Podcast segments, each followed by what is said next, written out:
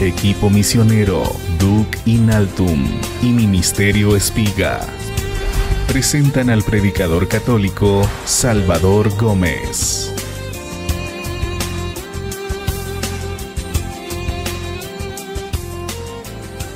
Jesús nos dice que al encontrarnos con Él, nos parecemos a aquel hombre que encuentra un tesoro.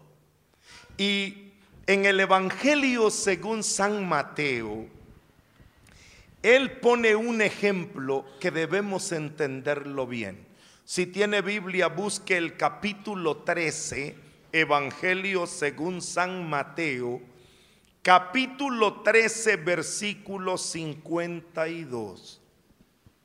Y él les dijo, todo escriba que se ha hecho discípulo del reino de los cielos es semejante al dueño de una casa que saca del tesoro que tiene cosas nuevas y cosas viejas. Palabra de Dios. Un escriba es un maestro de la ley. Un escriba es un conocedor de la escritura. Un escriba es un estudioso. Y él dice que cuando un escriba se hace discípulo suyo, descubre que tiene un tesoro grande de cosas nuevas y de cosas viejas. En el primer sentido Jesús se refiere a que el escriba que conocía ya las revelaciones del Antiguo Testamento, las cosas viejas, al encontrar a Jesús la revelación del Nuevo Testamento, su tesoro se hace más grande. Ahora ya tiene cosas nuevas y puede valorar también las cosas viejas. Pero se refiere también que al encontrar a Jesús, nosotros no solamente descubrimos lo maravilloso que es nuestra propia vida en Cristo, sino que nos ayuda a valorar todos los aspectos de la vida que ya tenemos. Pero especialmente nos ayuda a valorar a nuestra familia. Quizá quien mejor entendió esto haya sido el propio Mateo que escribe el Evangelio. Cuando termine de leer le voy a hacer una pregunta. Voy a leer el capítulo 9. Vuelva a buscar en su Biblia. San Mateo capítulo 9, versículos del 9 al 13. Cuando termine de leer voy a hacer la pregunta. ¿A dónde llevó Jesús a Mateo? ¿A dónde lo llevó? San Mateo capítulo 9, versículo 9. Cuando se iba de allá, al pasar, vio Jesús a un hombre llamado Mateo que estaba en el despacho de impuestos y le dice, sígueme. Él se levantó y le siguió. Y sucedió que estando él a la mesa en la casa, vinieron muchos publicanos y pecadores que estaban a la mesa con Jesús y sus discípulos. Al verlo los fariseos dijeron a los discípulos, ¿y por qué come su maestro con publicanos y pecadores? Mas él al oírlo dijo, no necesitan médicos los que están fuertes, sino los que están mal. Vayan pues y aprendan qué significa misericordia quiero y no sacrificio, porque no he venido a llamar a justos, sino a pecadores. Palabra de Dios. San Mateo estaba en su despacho de impuestos, en su trabajo, haciendo algo que hacía siempre y algo bueno, estaba trabajando. Y Jesús se le acerca y se le queda viendo. Mateo lo mira y Jesús le dice, sígueme. Mateo se queda un poco dudoso porque tiene una mesa llena de cosas pendientes. La mesa le dice, quédate. Pero Jesús le dice, sígueme. Y Mateo toma la decisión, deja todo y sigue a Jesús. Se levantó y dejándolo todo, lo siguió. La pregunta que tengo pendiente es, ¿a dónde lo llevó? Dice que lo iba siguiendo y lo llevó a a su casa, a la casa de quién? Jesús no tenía casa. A la casa de, de Mateo. Ponga atención. Mateo estaba haciendo algo bueno o algo malo. Estar en el trabajo, haciendo su trabajo, ¿era bueno o malo? Bueno. Pero Jesús lo saca de ahí y le dice, sígueme. Y en ese seguimiento de Jesús, Jesús le enseña, te voy a llevar a un lugar donde quiero hablar contigo. Mateo no sabe dónde va. Lo único que dice, por lo menos estas calles las conozco bien. Y se detiene Jesús frente a una casa. Y Mateo le dice, ahí vivo yo.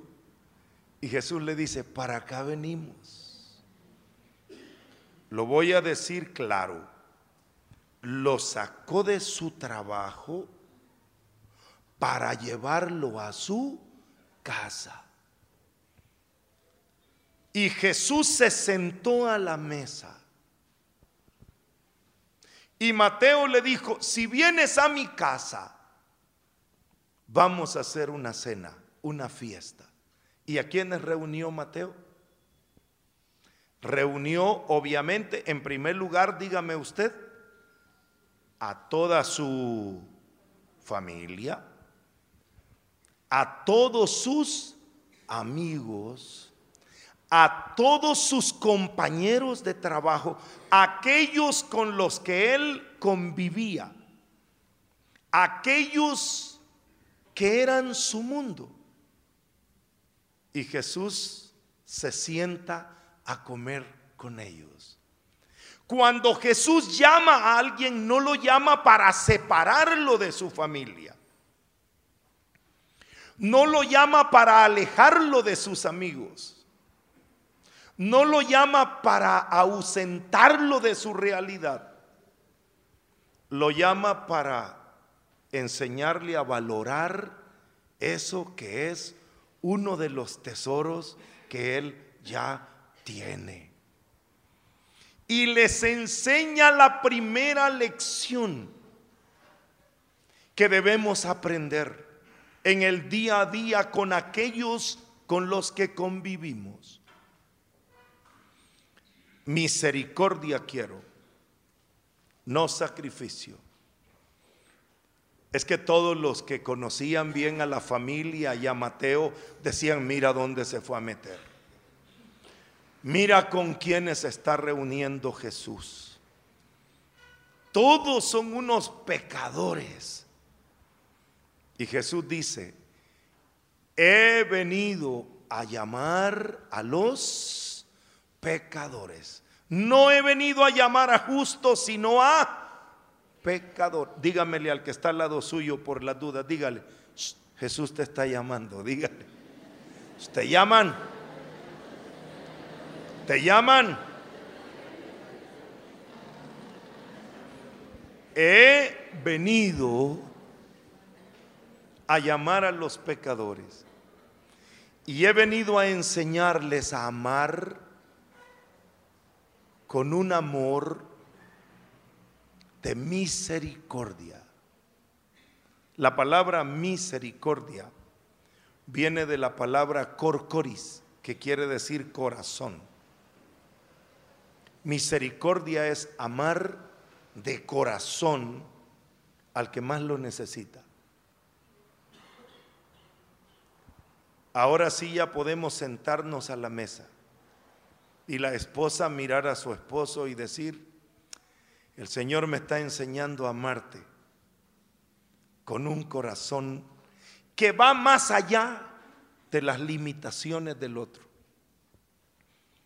Cuando una madre puede ver a sus hijos que tal vez están creciendo y cuando los hijos están creciendo, generalmente las madres están sufriendo. Yo también fui un hijo que creció, muchacho rebelde. Ustedes me han oído hablar en 40 años que he predicado, he contado mi vida en la televisión. Cuando yo tenía 15 años de edad, no hace mucho, no me dieron permiso de ir a una fiesta. Y yo le grité a mi mamá, me voy a matar.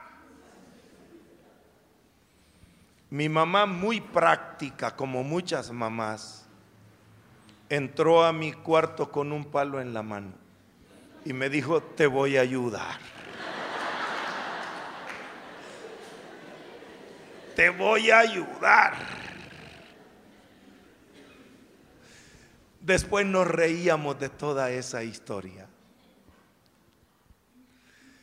Para poder convivir con la familia, con los compañeros de trabajo, con la gente con la que nos relacionamos en el día a día, se necesita aprender a amar con un corazón como el de Jesús. Un corazón misericordioso.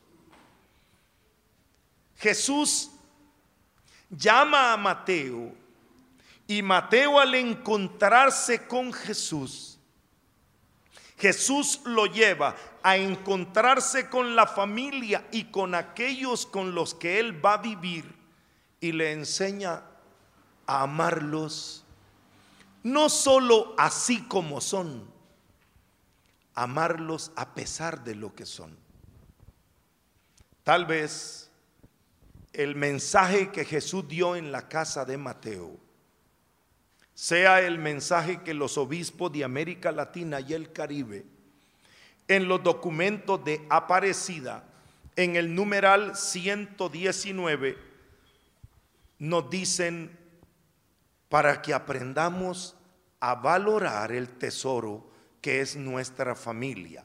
Voy a leerles un párrafo de Aparecida numeral 119, lo tengo citado en la página 19 de mi libro para salvar a tu familia. Porque por aquí comenzamos no solo a salvar nuestra propia vida, sino a salvar nuestra relación familiar.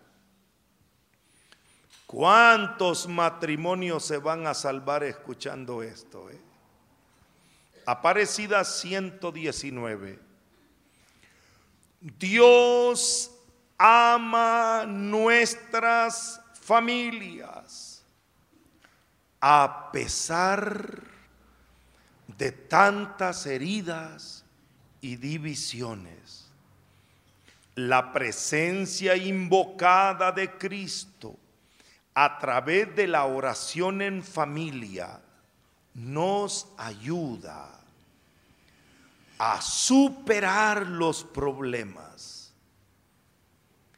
a sanar las heridas y nos abre caminos de esperanza.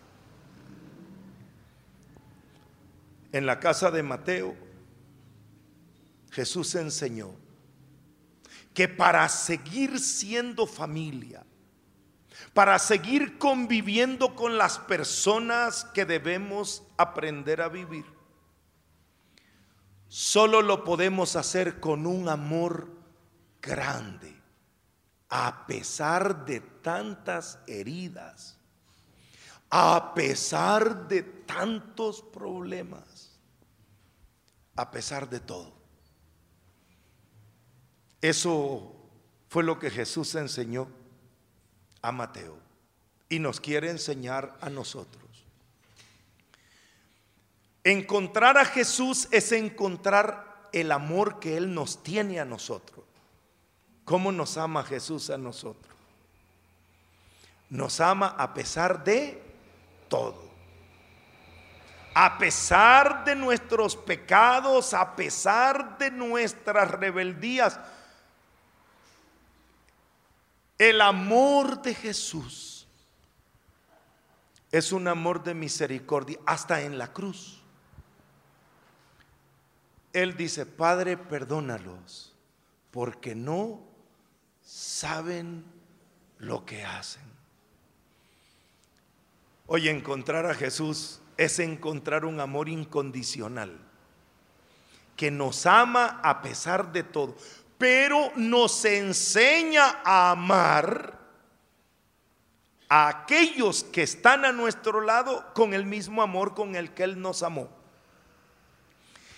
Este es el mandamiento nuevo, que se amen unos a otros como como yo lo sé.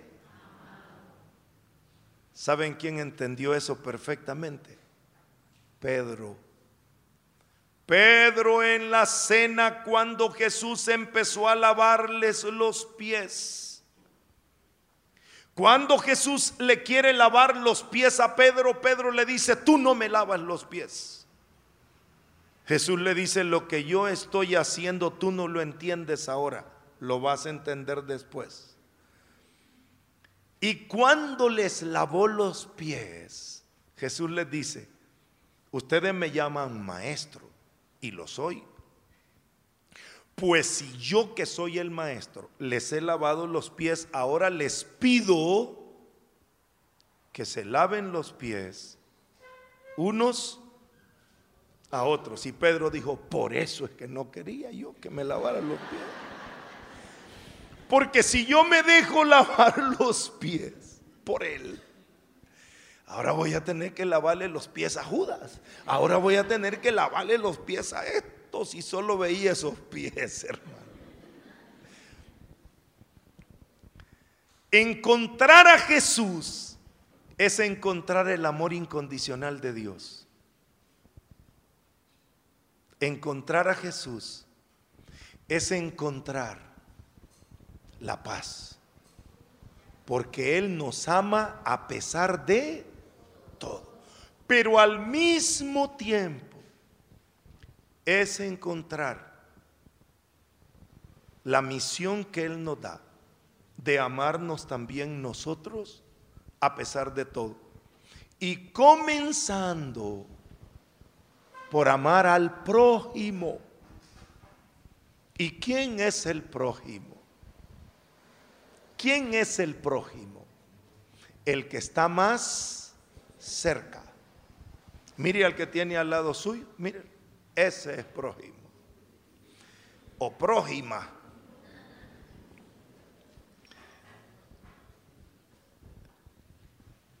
Y aquellos con los que vivimos cada día. Por eso Mateo reunió primero a toda su familia a todos sus compañeros de trabajo, a todos sus amigos. Y Jesús dijo, misericordia quiero. Amor incondicional. Un amor que nos ama a todos y a pesar de... A ver, señoras, esto es solo para las mujeres. Levanten la mano las que creen que Dios ama a su esposo así como es. ¿Sí? Entonces, ámenlo ustedes también. Así como es. Ay, no le diga eso a mi marido. Y yo quiero que sea más cariñoso, yo quiero que venga más temprano, que sea más generoso. Así como es. A ver los papás que creen que Dios ama a sus hijos así como son. Sí, todos, baje la mano. Entonces deje de regañar tanto. Es que ustedes no hacen... Misericordia quiero. Y sobre todo cuando los momentos son difíciles. Tu familia es un tesoro.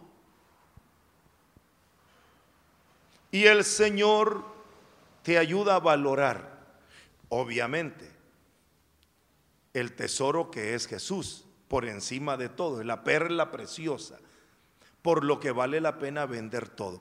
Pero te enseña también a valorar lo que tienes. Vuelvo a Pedro. Cuando Jesús llamó a Pedro, si ustedes tienen una Biblia en la mano van a poder ver, es que Jesús enseña esos detalles y nosotros a veces no le pusimos atención. Lo llama en el Evangelio según San Marcos en el capítulo 1. Jesús pasa por la orilla del lago o del mar de Galilea. San Marcos 1:16. Bordeando el mar de Galilea vio a Simón y Andrés, el hermano de Simón, que estaban largando las redes en el mar, pues eran pescadores. Y Jesús les dijo, vengan conmigo y yo les haré llegar a ser pescadores de hombres. Al instante dejando las redes, lo siguieron. Me detengo para explicar. Ellos están trabajando, están haciendo algo bueno como Mateo. Y Jesús les dice, síganme, vengan conmigo. Dejan las redes. La pregunta que ya saben ustedes responder es, ¿a dónde lo llevó? ¿A dónde lo llevó? Dice, versículo 29 al salir de la sinagoga, se fue con Santiago y Juan a la casa de Simón y Andrés. La suegra de Simón estaba en cama con fiebre. Le hablaron de ella. Se acercó, tomándola de la mano, la levantó. La fiebre la dejó y ella al punto se puso a servirles. Palabra de Dios. Cuando Jesús llamó a Mateo, o digo a, a Pedro, lo llevó a la sinagoga, oyó la palabra de Dios, pero al salir de la sinagoga lo llevó a su casa y le enseñó a aceptar nada menos que a su suegra. Qué cosa más linda.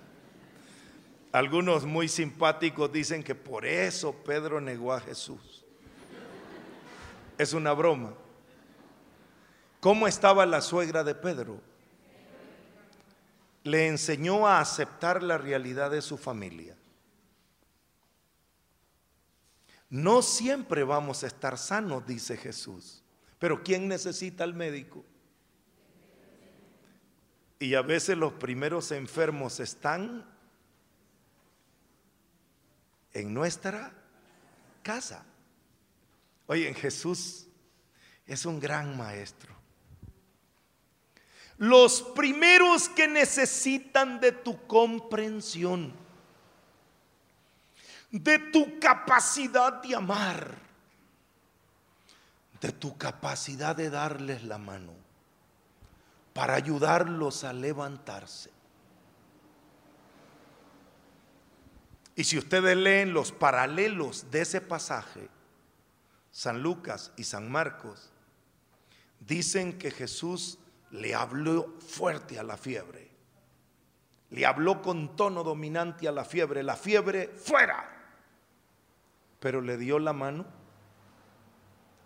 a la enferma. El Señor nos enseña a darle la mano en nuestra casa al que más lo necesita, aunque tengamos que echar fuera tantas cosas y actitudes que no quisiéramos tener. El Señor nos enseña a darle la mano al alcohólico, aunque tengamos que echar fuera el alcoholismo. Pero no decimos alcoholismo y alcohólico, los dos fuera. El Señor nos enseña a darle la mano a nuestros hijos, aun cuando son rebeldes. Y no dice, rebeldía y rebelde, los dos fuera. No, no, no, hijo, yo te amo. Tú necesitas al médico. Tú necesitas comprensión, amor. Hay cosas que debes cambiar, pero a ti no te quiero cambiar. A ti te quiero amar, te quiero aceptar. Eso se llama misericordia. No es fácil, no es fácil. El Señor le enseñó a los discípulos esa capacidad de amarse para seguir siendo familia. Y ellos dijeron, Señor, esto no lo podemos hacer con nuestra fuerza. Cuando termine de leer este otro pasaje, le voy a preguntar, ¿qué fue lo que le pidieron los discípulos a Jesús? ¿Qué le pidieron? Oiga, ¿qué le pidieron? San Lucas capítulo 17. Los que tienen Biblia van a poder seguir leyendo estas enseñanzas y sobre todo ponerlas en práctica. San Lucas capítulo 17 versículos 3 al 6. Anden con cuidado. Si tu hermano peca, repréndele. Si se arrepiente, perdónalo. Y si peca contra ti siete veces al día, y se vuelve diciéndote me arrepiento, le perdonarás. Dijeron los apóstoles al Señor, Señor, aumentanos la fe. Palabra de Dios. A ver, ¿qué le pidieron a Jesús?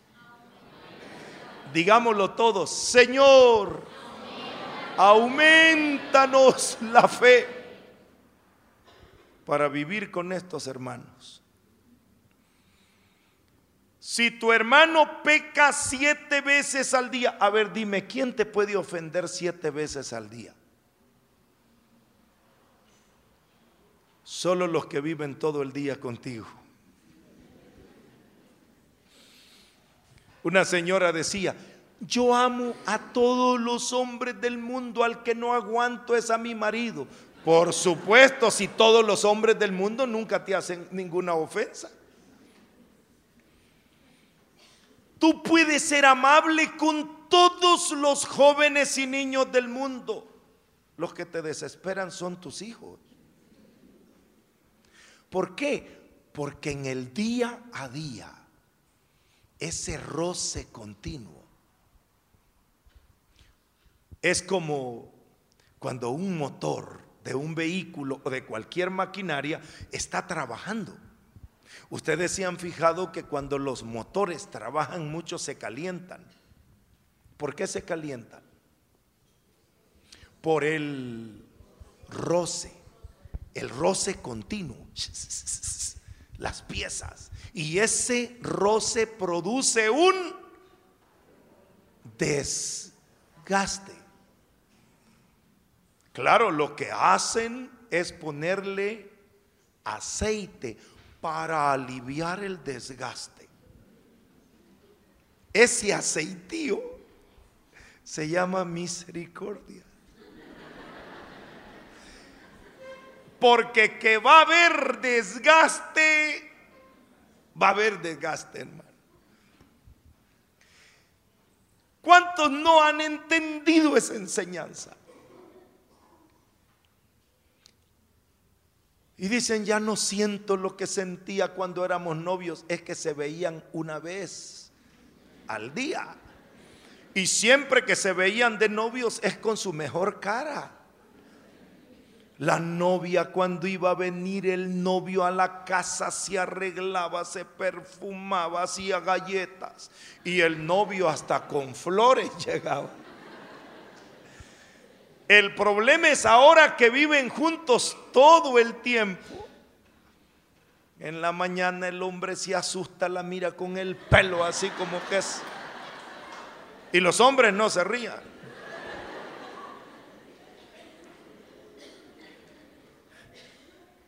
En esa relación de día a día hay un, ¿cómo se llama? Un desgaste. Desgaste se necesita mucha fe. La fe es la capacidad de ver donde los demás no ven. Y solo con esa capacidad vas a valorar el tesoro. Vas a entender lo valioso que son aquellos que viven contigo. Voy a hacer la última cita ya para empezar a predicar. O sea, les estoy dando solo las, el marco bíblico de lo que quiero compartir con ustedes. Espero que no estén cansados y que no tengan prisa. Aquí va a empezar la enseñanza. San Mateo, vámonos a la última cita. Si usted tiene Biblia, ábranla en el Evangelio según San Mateo capítulo 13 versículo 44. Y si no tiene Biblia, cómprela para poder leer.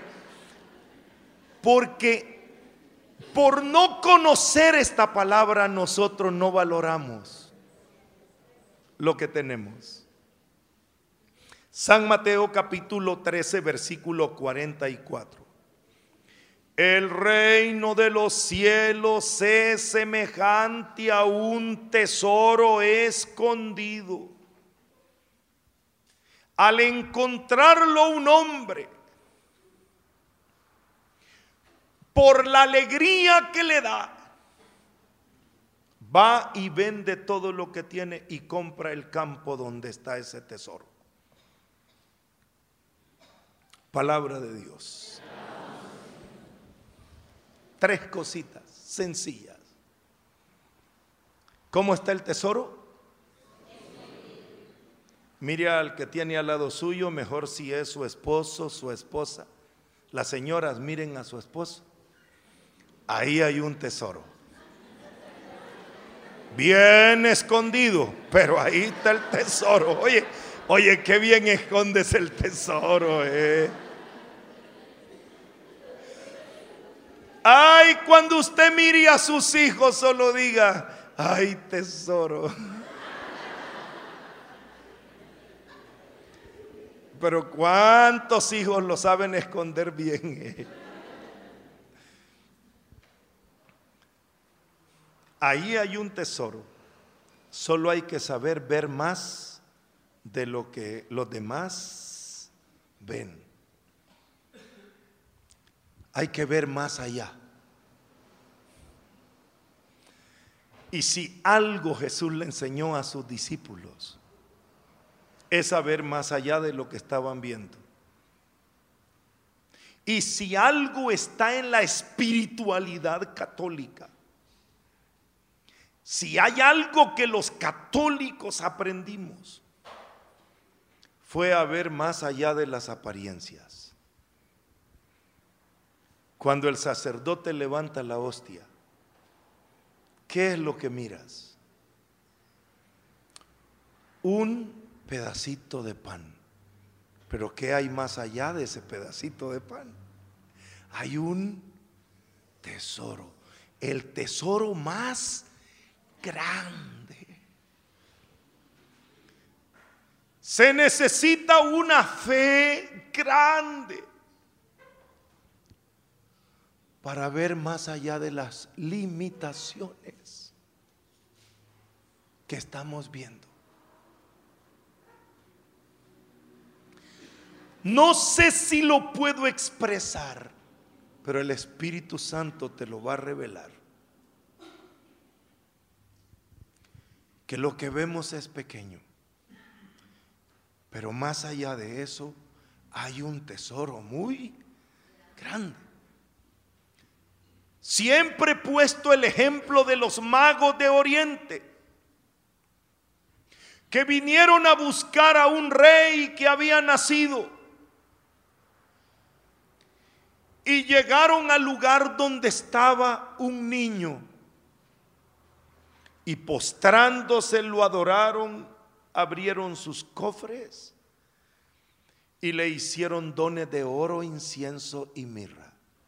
Solo piense, ¿qué andaban buscando? Un rey. ¿Y qué encontraron? Un niño. Y pobre. Claro, fueron a buscarlo primero en el palacio, porque ¿dónde están los reyes? En el palacio. Aquí no hay rey. Hasta que lo encontraron en un lugar pobre y humilde, un niño pequeño. Pero ellos en ese niño pequeño adoraron al rey. Señor, diga conmigo, Señor, aumentanos la fe. Usted no sabe lo que está viendo en sus hijos.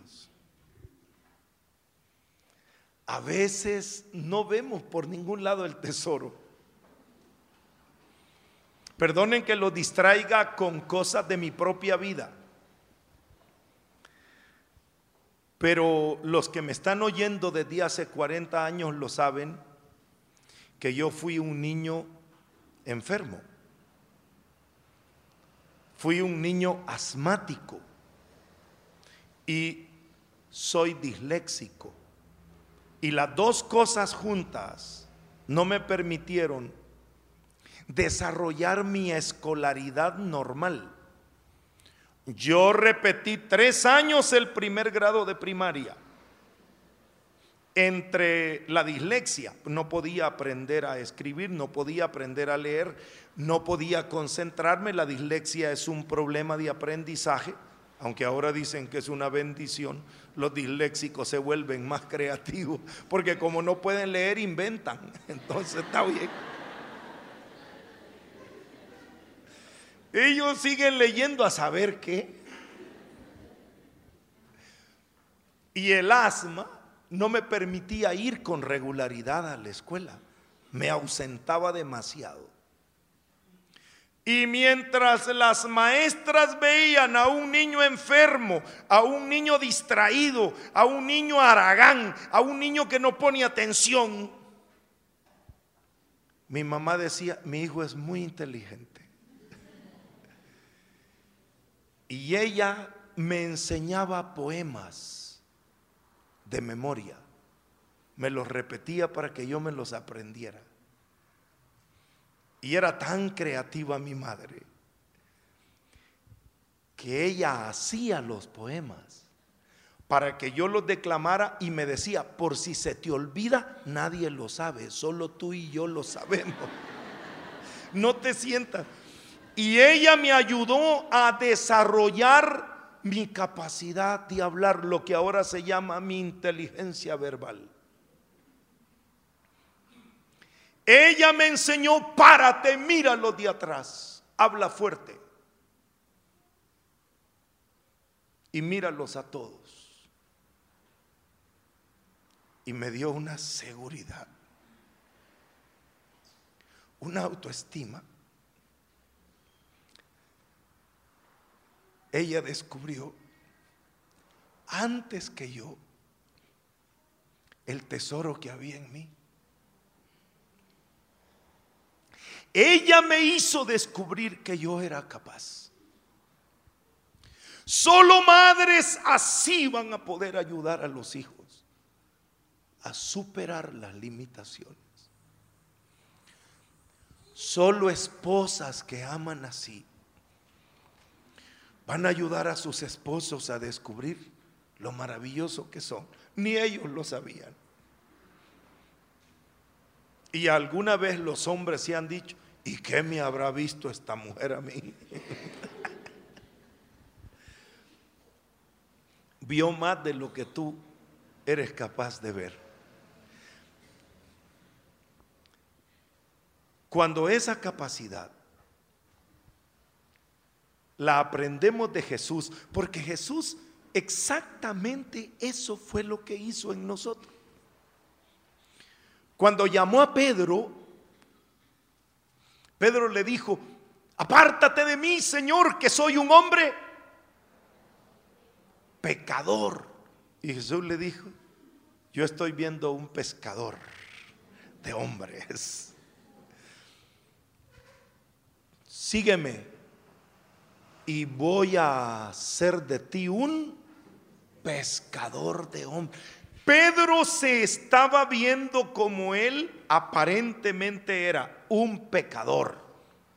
Pero Jesús estaba viendo más allá de esas limitaciones. A veces nosotros mismos nos sentimos deprimidos. Ay, pero qué torpe soy. ¿Cómo se me olvidó? ¿Cómo fallé en eso? ¿Cómo? Ahí necesitamos un buscador de tesoros que nos ayude a superar hasta nuestros propios complejos. Pero yo estoy viendo un tesoro. Estoy viendo tu capacidad de luchar. Estoy viendo tu capacidad de crecer y superar esas limitaciones. Estoy viendo más allá de lo que tú mismo estás viendo. Luego dice Jesús que cuando uno descubre ese tesoro, siente una gran alegría. Aquel hombre que encuentra en el campo el tesoro escondido, por la alegría que le da, va y vende todo lo que tiene para tener ese tesoro. Tal vez esta sea la parte más difícil.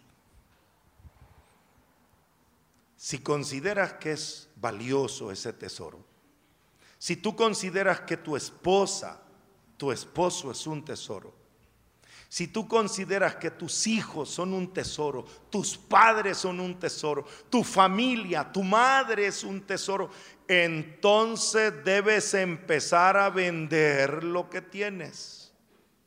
¿Qué quiere decir vender?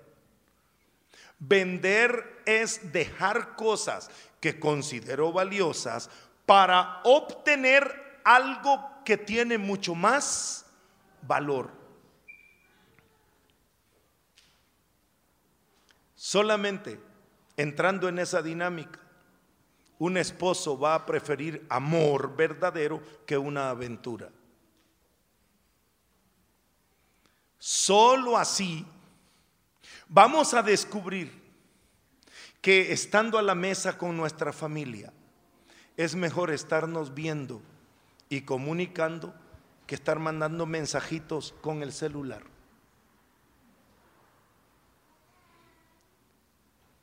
Una señora le dijo a Jesús, Señor, conviérteme en teléfono celular.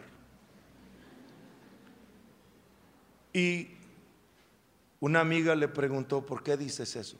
Para estar siempre en la mano de mi esposo para que Él siempre me lleve. Y mi esposo no va a ningún lado sin su celular. Lo primero que busque es su celular. Lo que más tiene en la mano, que me haga celular. Así me va a andar siempre con Él.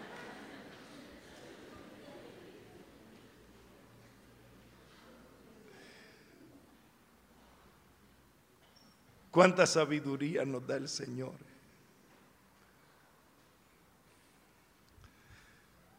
Cuando nosotros descubrimos la alegría de estar juntos, lo valioso que es el otro. y le ayudamos a que lo descubra. Cuando nosotros somos fieles a nuestra esposa o a nuestro esposo, le estamos diciendo, eres tan especial que nadie puede ocupar tu lugar. No nos creen cuando decimos eso, pero, pero así es.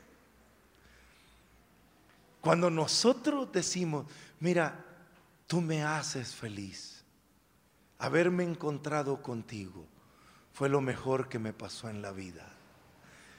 La otra persona se siente así como, ¿será cierto lo que me está diciendo? Pero es verdad.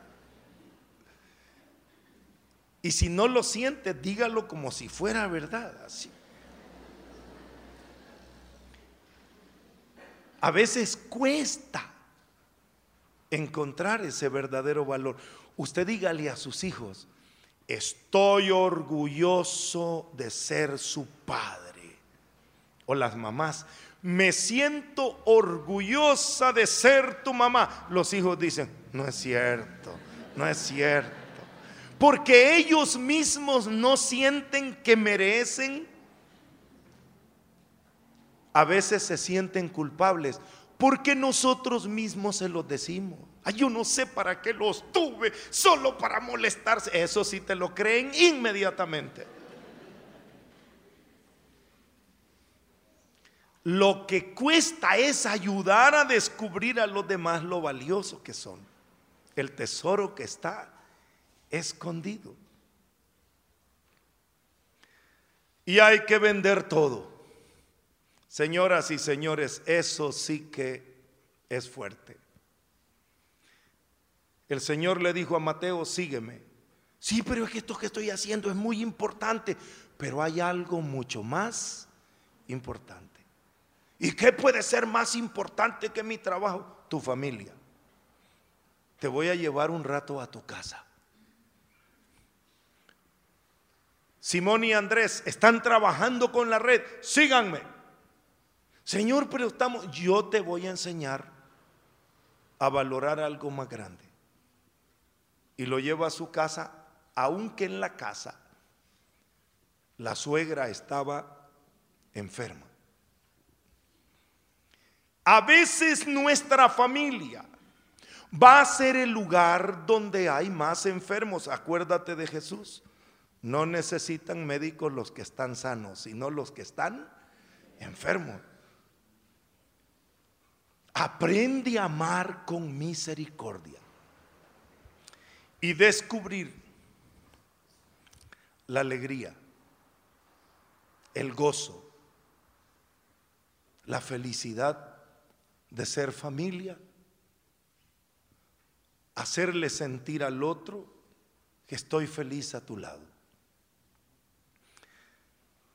Cuando Jesús nos invita a seguirlo a Él, Él nos enseña que nosotros somos muy valiosos, que nosotros somos amados por el Padre. Tanto amó Dios al mundo que envió a su Hijo.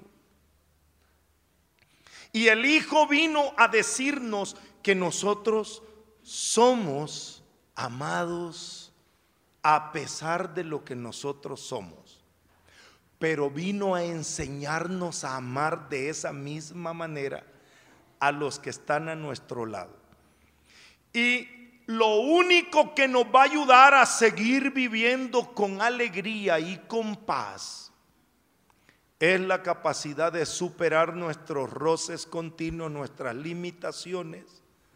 Y él le, le enseñó a los discípulos si siete veces al día esa persona que vive a tu lado te ofende, ¿qué le dijo? Perdónale, perdónale. No hay otra manera de seguir valorando lo que somos y lo que tenemos, sino es con la capacidad de perdonar. ¿Y qué es perdonar? Superar esas pequeñas limitaciones.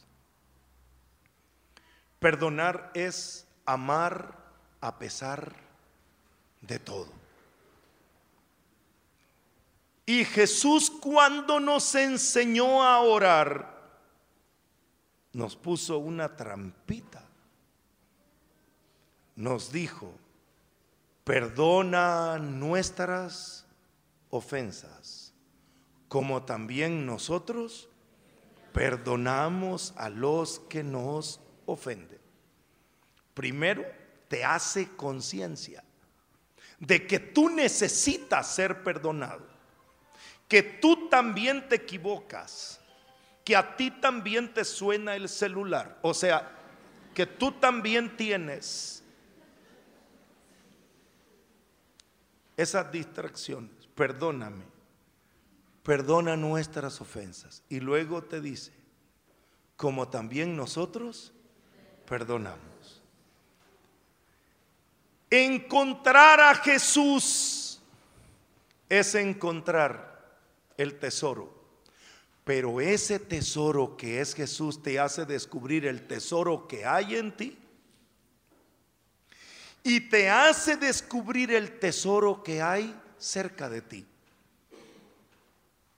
Pongámonos de pie un momento. Primero hay que sentirse amados. Primero necesitamos sentirnos perdonados, sentirnos aceptados, sentirnos que el Señor nos ama como somos y a pesar de lo que somos, para luego poder amar, valorar a los otros. Si usted no se ha sentido amado por Dios, perdonado por Dios, si usted no ha podido descubrir lo valioso que es, va a ser difícil que usted ame, perdone y descubra lo valioso que son los otros. Los que viajamos en avión muchas veces Siempre oímos el mismo aviso de rutina. Este avión tiene oxígeno, está persurizado. Pero si necesitamos oxígeno suplementario, caerán mascarillas delante de usted. Tome la más cercana, colóquensela en la nariz y la boca y respire normalmente. Y si va acompañado de niños o personas que necesiten su ayuda, ¿cómo sigue el aviso? Póngase usted primero la mascarilla y después le ayuda al niño o a las personas, ancianos o enfermos. La primera vez que oí ese anuncio dije, qué egoísmo. En lugar de decir, póngale la mascarilla al niño, no, no, no, no, usted primero. Porque si usted no respira bien, no va a ayudarle a nadie a respirar bien. Si usted no está tranquilo, va a transmitir inseguridad. Si usted le quiere poner al niño la mascarilla, el niño le va a decir, no, eso no. Pero si usted se la pone por imitación, el niño le va a decir, deme una a mí, póngame una a mí, yo quiero una de esas. Señores, la vida se ha vuelto un viaje de emergencia. En este avión que vamos, necesitamos oxígeno. Necesitamos amor, necesitamos perdonar, necesitamos médico. Pero póngase usted primero la mascarilla. Siéntase amado, siéntase perdonado, siéntase valorado y luego por favor póngale la mascarilla al que está a su lado que más lo necesita. Póngase primero las manos así en el pecho y diga, gracias Señor por mostrarme el tesoro que hay en mí a descubrir lo grande que soy, más allá de mis limitaciones. Ahora ponga la mano en el hombro del que está al lado suyo, póngale la mascarilla Y gracias Señor por descubrirme el tesoro que hay en estas personas que has puesto a mi lado.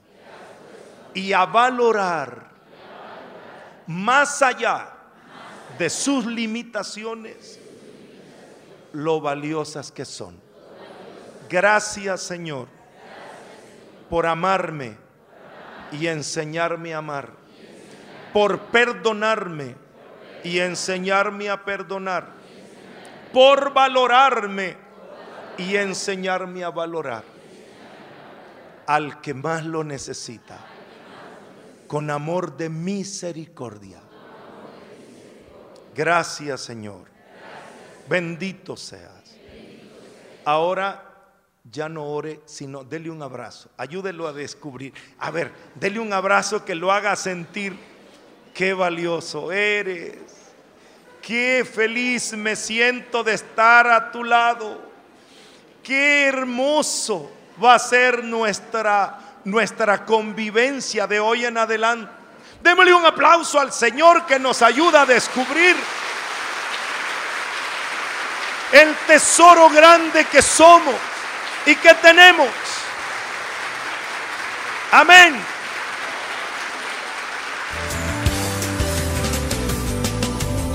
Equipo misionero Duke Inaltum y Ministerio Espiga presentan al predicador católico Salvador Gómez.